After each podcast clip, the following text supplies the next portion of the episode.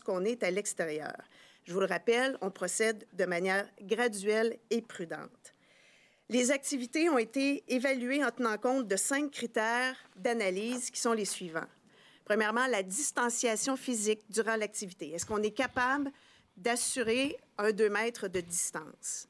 Ensuite, le lieu de pratique, parce que les risques, on le sait, sont moindres lorsqu'on les pratique à l'extérieur. L'équipement requis. Est-ce que l'activité nécessite le partage d'équipements ou d'accessoires? Ensuite, le contexte de pratique. Donc, est-ce qu'il s'agit d'une pratique libre versus euh, un entraînement supervisé ou une compétition? Et finalement, le critère de est-ce qu'il euh, y a des, déplacements qui sont nécessaires pour la pratique de ces activités-là? Donc, évidemment, on favorise, ben, on, a favorisé les activités qui sont locales. Concernant les dates des prochaines phases, elles seront annoncées graduellement en tenant compte des recommandations des autorités de la santé publique. L'objectif premier demeure que tous les euh, Québécois et Québécoises soient en santé et en sécurité. Personne ne doit se placer en danger en pratiquant une activité sportive ou de loisir.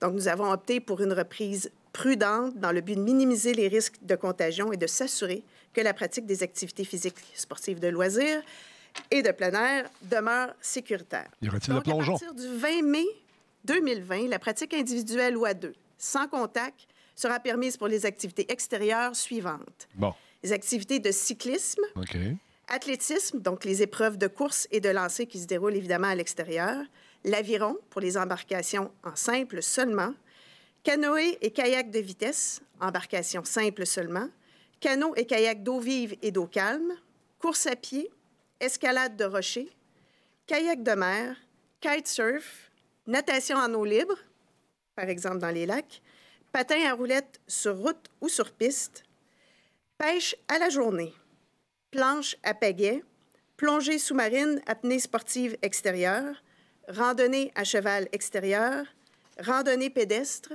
ski à roulettes, surf, tennis en simple et à l'extérieur, triathlon, la portion de natation en eau libre seulement, le vélo, la voile pour les embarcations simples seulement, et je pense que je n'ai pas mentionné le golf, mais le golf aussi pourra euh, reprendre. Bon. Alors, cela implique, vous l'aurez compris, la réouverture des parcs du réseau de la CEPAC. Cette réouverture se fera aussi de manière graduelle et progressive, alors que seulement les activités journalières seront accessibles dans un premier temps. Cette annonce en réjouira plusieurs, mais euh, je suis tout à fait consciente que d'autres seront déçus de savoir qu'ils devront encore attendre pour pouvoir pratiquer à nouveau leur activité favorite. Je le rappelle, le mot d'ordre de plongeon extérieur et la reprise. Saint-Jean-Drapeau, es-tu fini? Nous pourrons, nous vous ferons connaître les prochaines étapes. En terminant, j'aimerais préciser que nous établissons ce plan de reprise en collaboration, évidemment, avec les autorités de la santé publique, mais également avec le soutien des différentes fédérations sportives et organismes nationaux de loisirs et de plein air, que je remercie d'ailleurs. Donc, les fédérations et les organismes collaborent avec le ministère de l'Éducation et de l'Enseignement supérieur à développer des consignes adaptées à leur discipline ou à leur champ d'intervention respectif. Ces organismes seront chargés d'en faire la promotion auprès de leurs membres, tout en spécifiant que les consignes de santé et de sécurité, notamment les règles d'hygiène, devront être respectées pour que la pratique soit sécuritaire. De plus, un guide de la CNE-SST a également été élaboré afin que ce secteur soit sécuritaire pour tous. Je tiens d'ailleurs à souligner la collaboration exceptionnelle du milieu du sport et du loisir au Québec. Les dernières semaines ont été difficiles pour tout le monde et nos partenaires ont assumé un leadership hors du commun. Sans le travail de ces partenaires, de nos professionnels du ministère, nous ne pourrions pas faire cette annonce aujourd'hui. Et je vous le confirme, le sport et le loisir au Québec n'a jamais été autant mobilisé. On forme une équipe extraordinaire et j'en suis excessivement fière.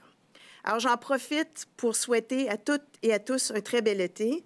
Chaque région du Québec, on le sait, possède d'extraordinaires lieux pour pratiquer des activités en plein air. Alors, n'hésitez pas à sortir des sentiers battus, peut-être à essayer de nouvelles activités, mais aussi euh, peut-être de découvrir des beautés cachées de votre propre région, tout en respectant évidemment les consignes de santé publique. Alors, merci à tous. Est-ce que M. Massé souhaite euh, dire un mot ce moment-ci? Pas pour l'instant? Ça va? On va passer à la période de questions maintenant. On va commencer avec Patrick Belrose du Journal de Québec. Oui, bonjour à tous les deux. Euh, écoutez, le, cyclisme, la plongée, tennis, golf, c'est intéressant, mais c'est pas ce qui fait triper la plupart des jeunes Québécois, on s'entend. Euh, est-ce que les jeunes du Québec peuvent espérer jouer au soccer, à la balle molle, voire au hockey l'automne prochain? Euh, et quels seront les critères qui vont déterminer si on peut rouvrir ce type d'activité? Oui. Bien, comme je vous le, dis, je vous le mentionnais, euh, on y va vraiment par phase. Donc, la première chose, euh, le premier critère, c'était évidemment le lieu euh, où est-ce qu'on pouvait pratiquer. Donc, les activités qui sont à l'extérieur, la distance. En fait, je dis le premier, mais les cinq critères là, ont été évalués de façon très rigoureuse. Donc, la distanciation qui est nécessaire, donc d'être capable d'être à deux mètres, le lieu de pratique, que ce soit à l'extérieur, bon, le partage d'équipements et tout ça. Donc, je vous dis les, les cinq critères que ce soit deck hockey ou autre. Une deuxième, troisième, quatrième phase, évidemment, l'évolution euh, va, va, va, se mettre en branle. Euh, il y a déjà beaucoup de travaux qui sont faits justement avec les fédérations pour pouvoir adapter l'offre, pour pouvoir euh, justement faire en sorte qu'on puisse évoluer puis arriver à, offrir euh, d'autres sports et d'autres activités. Euh, mais évidemment, puis dans les critères, il y a tout aussi le, fait des, euh, de limiter les rassemblements. Donc, dans un deuxième, troisième temps, l'offre va évoluer, mais évidemment, on, on, est en travail avec les fédérations avec la santé publique et euh, l'évolution va se faire euh, au cours des, prochaines semaines, des prochains mois, mais ça va aussi... Fiston voulait savoir s'il y avait du plongeon. Fait que, on regarde ça. Puis le docteur à date, il n'y en a pas. peut-être euh, en parler davantage, mais il y a déjà beaucoup de travail qui est fait avec les fédérations pour adapter l'offre pour pouvoir éventuellement, effectivement, faire en sorte que les jeunes, et étant une, athlète euh, euh, qui a tripé en soccer aussi, évidemment, moi aussi, j'ai cette préoccupation et j'ai hâte de faire, euh, de jouer au soccer, parce que je joue encore au soccer. Mais vous pouvez peut-être...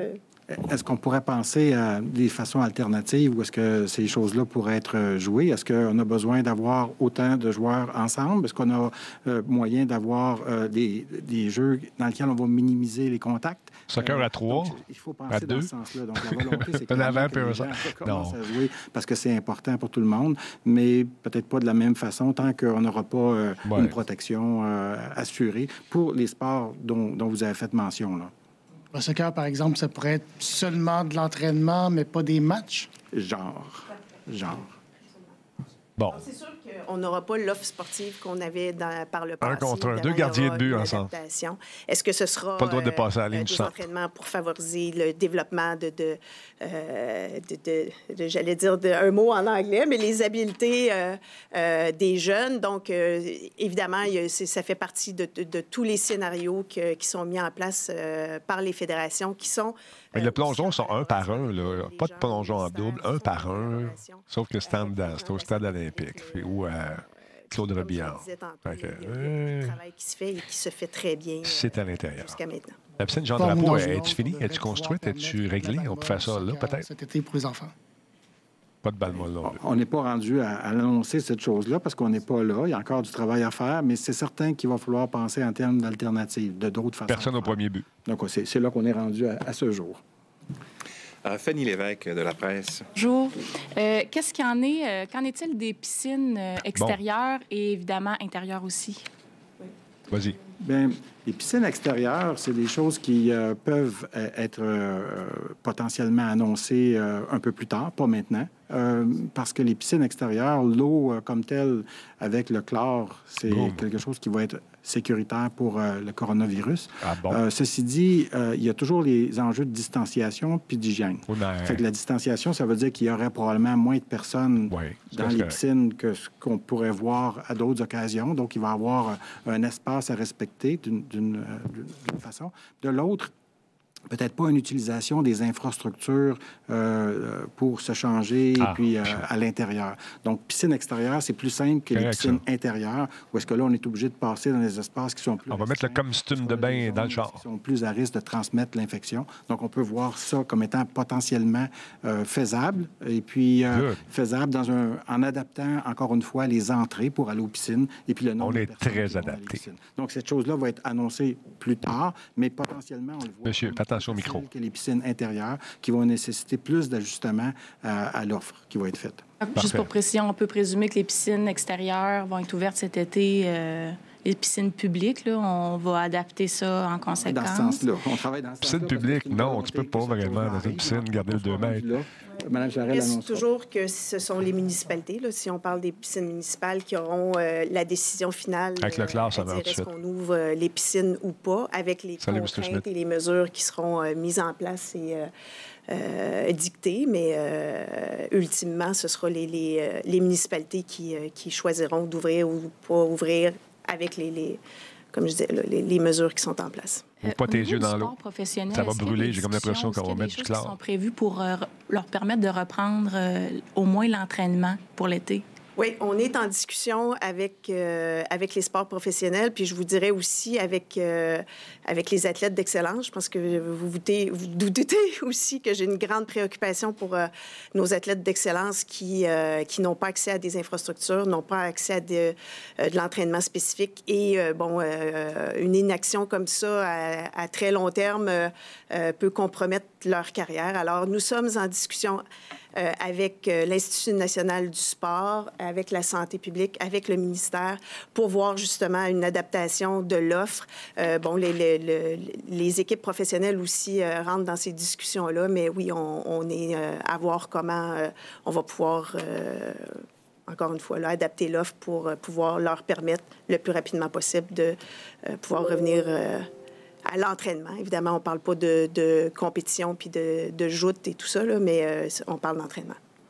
Juste une précision là-dessus. Donc, c'est, illusoire de penser que la saison du Canadien pourrait se terminer euh, cet été, par exemple. Ça, serait impossible de tenir euh, un match de hockey, même sans public, dans un aréna au Centre Bell, par exemple. Avec les normes actuelles, euh, c'est impossible. Les rassemblements étant pas, donc les joueurs évidemment, et ne seront pas capables de respecter la règle du 2 mètres. À moins, à moins qu'ils soient très courtois dans leur euh, échange sportif et qu'ils laissent monter la rondelle. Mais évidemment, il euh, faut respecter la règle du 2 mètres aussi. Sébastien Bovet, Radio-Canada. Bonjour, madame. Bonjour, monsieur. Donc, juste une précision sur le sport professionnel. c'est vous qui décidez c'est pas la ligue de sport professionnel, par exemple l'Impact, qui joue au soccer à l'extérieur. Supposons que la Ligue, parce qu'il y a de la pression des États-Unis, veut relancer ses activités. Les joueurs de l'Impact ne pourraient pas jouer à Montréal, mais ils pourraient jouer dans des juridictions où on permet le jeu. Est-ce que je comprends bien que c'est la santé publique du Québec qui décide expressément ce qui se passe sur le territoire du Québec et pas les ligues majeures? Essentiellement, on, donne les critères qui doivent être respectés pour protéger euh, et les joueurs et le public, parce qu'il y, y, a un enjeu avec le public. Euh, et il y a une discussion euh, sur euh, comment est-ce que cette chose-là peut être appliquée avec les ligues professionnelles.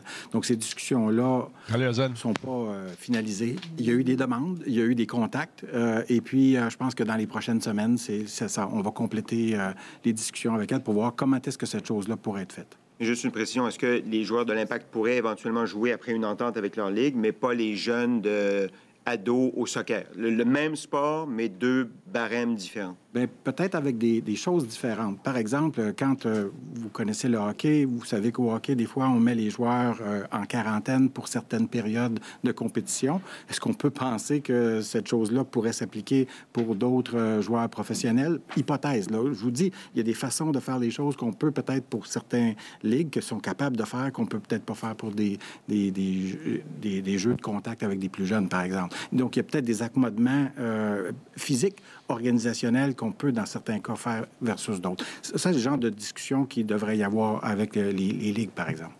Euh, toujours sur le soccer, mes, mes collègues de la région de Québec ont parlé à l'Association régionale de soccer qui, elle, prévoit dans son déconfinement ou son plan de déconfinement des exercices individuels avant de passer à des exercices collectifs.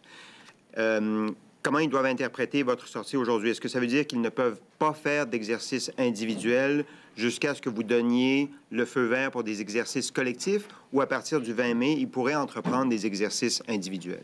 Comme je l'ai mentionné, dans la première phase, on parle de pratique libre, donc on ne parle pas d'entraînement supervisé. Donc, évidemment, un, enfant, un jeune pourrait de lui-même, euh, son entraîneur pourrait lui envoyer des, des exercices à faire qu'il pourrait faire. Euh, Samuel, il s'entraîne déjà tous les jours avec euh, les Plongeon Québec, Plongeon Canada, son coach aussi. Mais ce qui manque, c'est d'aller mettre ses fesses dans la piscine. On autorise la pratique libre, c'est pour éviter les rassemblements. Donc, les tremplins. supervisé ferait en sorte qu'on se retrouvait en rassemblement. Donc, c'est pour ça que dans la première phase, on parle de pratique libre et non d'entraînement supervisé.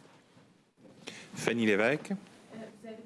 Euh, si je ne me trompe pas, là, par exemple, de, de, de, de, randonnée, pas de randonnée, mais d'aller à la montagne, par exemple, ou euh, je n'ai pas le, nom exact, mais donc, il y a possibilité, par exemple, d'aller dans un lac, faire de la natation. Est-ce que, est que donc vous autorisez le déplacement euh, interrégional? C'est ce que je mentionnais. non, elle l'a dit tantôt, madame. pas écouté. Le déplacement interrégional n'est pas un prétexte. En fait, le sport n'est pas un prétexte pour faire des déplacements.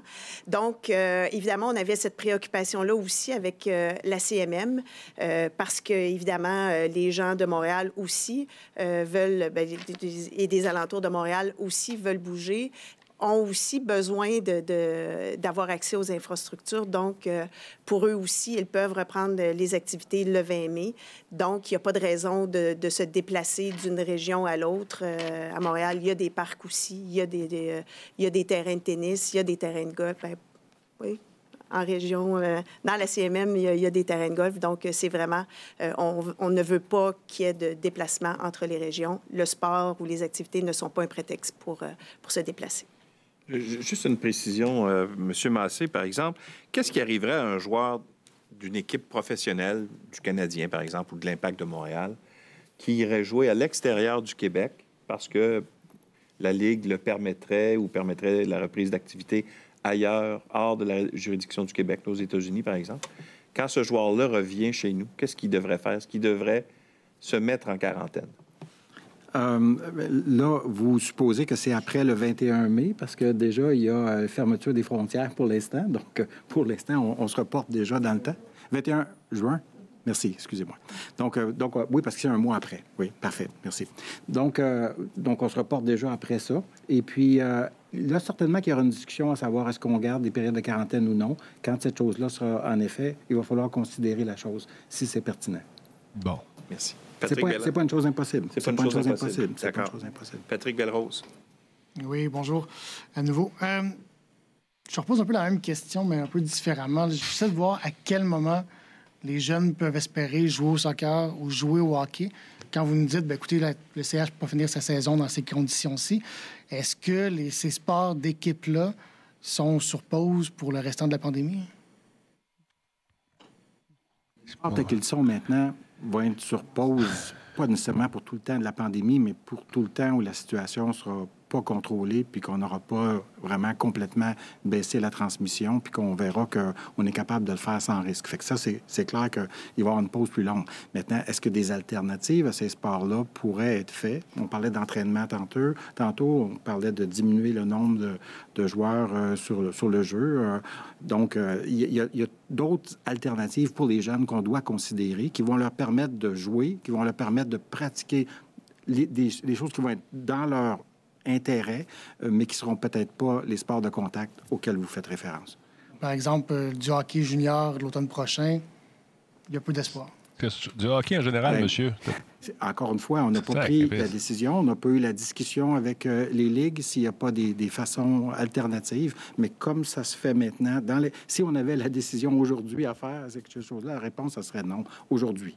Maintenant, on verra l'automne prochain où est-ce qu'on sera. Sébastien Bovet. Euh, Encore une fois, on demande de prédire l'avenir. Euh, est-ce que vous allez permettre le golf à quatre ou limiter le nombre de golfeurs? Le golf à quatre est permis. Euh, le, la Fédération de golf du Québec a, fait un guide qui est quand même très explicite sur, sur les consignes à, adopter pour pouvoir pratiquer le golf. Alors oui, évidemment toujours euh, en gardant en tête qu'il faut garder la distanciation de 2 mètres, mais je pense que sur un terrain de golf, c'est quand même euh, assez facilement réalisable. Il y a d'autres mesures qui sont en place aussi, comme euh, le moment, le, temps qu'on peut se présenter sur le, le terre de, départ, sur, bon, on ne peut pas toucher les, les, les, les fanions, les drapeaux sur les verres et tout ça. Donc, il y a différentes mesures qui sont en place. Euh, mais le, travail travail de la Fédération de, golf du Québec avec le ministère, avec la santé publique est quand même exhaustif et les gyms, je ne penserais pas que ce soit ouvert pour le moment. Tellement de monde qui touche aux Ça serait impossible de désinfecter toute la battante. Fait que je pense. Ne tiens pas ton souffle pour les gyms pour tout de suite. Une dernière, vous parlez de plusieurs phases. Est-ce qu'on peut avoir une idée de quel type de sport et dans quelle phase et qu'est-ce qui pourrait venir en prochain puis qu'est-ce qui pourrait venir à la fin, par exemple? Il y les, euh, les, cinq critères dont on a parlé, que ce soit la distanciation, que ce soit le lieu de pratique, que ce soit euh, le partage d'équipement, que ce soit le contexte, donc une pratique libre euh, versus de l'entraînement supervisé et de la compétition. Donc, il y a toute une gradation de ces différents critères-là. Donc, dans un deuxième temps, ce sera, ce sera peut-être justement de l'entraînement supervisé. Ce sera aussi, bon, des contacts plus rapprochés. Ça pourrait être un, donne un exemple d'un sport, mais euh, c'est le premier qui me vient en tête, mais le baseball, par exemple, pourrait quand même facilement plus facilement que d'autres sports est adapté. Ensuite. Euh, Mais on touche à la euh, balle. On se mouille les doigts quand on est lanceur. Parce que c'est à l'extérieur, à l'intérieur et tout ça. Donc, il y a vraiment là, une gradation de plusieurs éléments qui sont euh, pris en compte dans les cinq critères dont on parlait. Donc, les activités locales et éventuellement, on ira vers des, activités régionales peut-être où on pourra permettre des compétitions aussi. Là, mais il y, a, vraiment quand même une. C'est dur de prédire le, futur. Hein. Dans les cinq phases, actuellement, vous avez tout ce qui est les, gens qui ont des sports à l'extérieur. Astro Jojo, où es-tu? Sors ton caniche. Distanciation. La deuxième, comme vous mentionniez, c'est les entraînements supervisés. Euh, à l'extérieur. Donc, vous voyez qu'on privilégie vraiment les sports à l'extérieur. Dans une troisième phase, euh, les compétitions à l'extérieur, sans public. Donc, parce qu'il y a un ah, enjeu, on parle tout le temps des... J'adore la balle molle aussi. J'ai joué des années, mon vieux. La question du public, donc sans public. Euh, par la suite, on parle des entraînements supervisés, mais à l'intérieur, comme étant la, quatrième phase. Et comme vous l'avez mentionné, la compétition par la suite. Donc, c'est une gradation comme celle-là. Euh, est-ce qu'il peut y avoir des phases qui peuvent être télescopées et qui peuvent se faire ensemble? Là, ben, c'est des discussions qui pourront avoir lieu, mais on l'a divisé comme ça en fonction des risques. Puis vous voyez bien, on en fait extérieur, intérieur, avec public, sans public. Ben, c'est sûr, euh, on, non plus, va pas progressivement au fur et à mesure qu'on on va être confortable, puis qu'on on va voir aussi qu'on est en, en plein contrôle de la situation Euh, juste une petite question. Euh, est-ce que le camping fait partie de votre juridiction? Euh, est-ce que c'est un loisir jusqu'à un certain point? Et est-ce que vous avez considéré le, permettre? Parce que le camping, généralement, ça se fait en famille, donc des gens qui vivent généralement sous le même toit. Alors, est-ce qu'il y a des risques associés à ça? Bien, euh, ben, concernant le camping, les travaux sont en cours avec euh, ma collègue au tourisme. Donc, euh, ça fait partie là, des, différents scénarios qu'ils mettent en place. Ceux qui habitent sur un camping ont le droit jusqu'à présent d'y aller parce qu'ils habitent là. Ceux qui reviennent de Floride, par exemple. En fait, on, considère. Après avoir subi un confinement. C'est un écosystème. Les gens vivent ensemble et puis à ce moment-là, les gens partagent. L'enjeu, c'est pas tant de se retrouver en camping en famille, mais c'est de se retrouver en camping avec d'autres. Puis là, on donc un, partage de risques. Première chose. La deuxième chose, c'est les infrastructures. Quand on fait du camping, on partage des infrastructures avec d'autres personnes. Les douches, toilettes. Là, il faut être sûr qu'on ne va pas se mettre à risque de, de, de, transmettre. Euh, des blocs sanitaires, par exemple. Par exemple. Par exemple. Mais on pourrait penser aux autres infrastructures, comme les piscines auxquelles on faisait référence tantôt. Il y a plein de choses qui sont partagées dans les campings. Donc, euh, mais faire du camping dans une famille, tout seul, dans ce camping sauvage. D'accord. Monsieur Bovet. Est-ce que c'est dans votre juridiction? Eh bien, en fait, les camps de vacances sont euh, dans ma juridiction et euh, en fait, euh, je, travaille avec, avec le MAMACH puis avec les différents partenaires, le ministère pardon, de l'Habitation, ah, les Affaires municipales. En fait, des affaires municipales et de l'habitation, pardonnez-moi. Donc, euh, on est à travailler avec les différents partenaires euh, parce que plusieurs des, de, de, des partenaires qui, euh, qui gèrent, qui mettent en place, bon, que, que ce soit l'offre de, loisirs et la formation des moniteurs et tout ça, font partie des partenaires avec qui je travaille déjà. Donc, on est à travailler justement à l'offre de services, puis à des guides aussi qu'on va mettre en place avec les différentes consignes puis différentes normes qui, par la suite, ultimement, euh, la décision reviendra par contre aux municipalités qui verront avec les différentes mesures à voir s'ils veulent ouvrir les, les camps de jour. mais pour le moment, on a de, beaux travaux. de, les, guides progressent quand même très bien. Et on sera en mesure. Puis évidemment aussi, on, euh, on va voir avec euh, ce qui se passe avec l'ouverture des écoles. On se fie aussi à ce qui se passe dans les services de garde. Donc, euh, c'est de l'information qui est tout à fait pertinente et nécessaire aussi à la suite des choses. Mais il y a quand même beaucoup de travaux qui sont déjà en cours sur les différentes normes et mesures qu'on doit mettre en place pour, évidemment, assurer la, la sécurité et la santé des enfants, des moniteurs. mais ça évolue quand même très, très bien aussi dans ce sens-là à l'instar de ce qui s'est fait dans les garderies et puis en milieu scolaire, bien là, il y a des adaptations à faire. Peut-être, on, vous parliez de ratio, bien à ce moment-là, il pourrait avoir moins d'enfants par euh, éducateur, éducatrice. Donc, c'est sûr qu'il y a des changements qui, euh, qui vont devoir s'opérer pour euh, réduire le risque de transmission entre les groupes. Phase 2, je sais que vous ne pouvez pas dire de date précise, mais vous la voyez dans quel échéancier la phase 2, la prochaine étape pour le déconfinement du sport? On n'a pas, de date arrêtée à ce stade-ci. Je pense qu'on va voir comment est-ce que les choses euh, évoluent. Mais il y a des choses qu'on voudrait clairement qui soient fonctionnelles euh, pour cet été. Vous avez parlé tantôt des camps de jour. C'est sûr que tout le monde voudrait qu'il puisse avoir euh, des camps de jour qui puissent être disponibles pour les jeunes.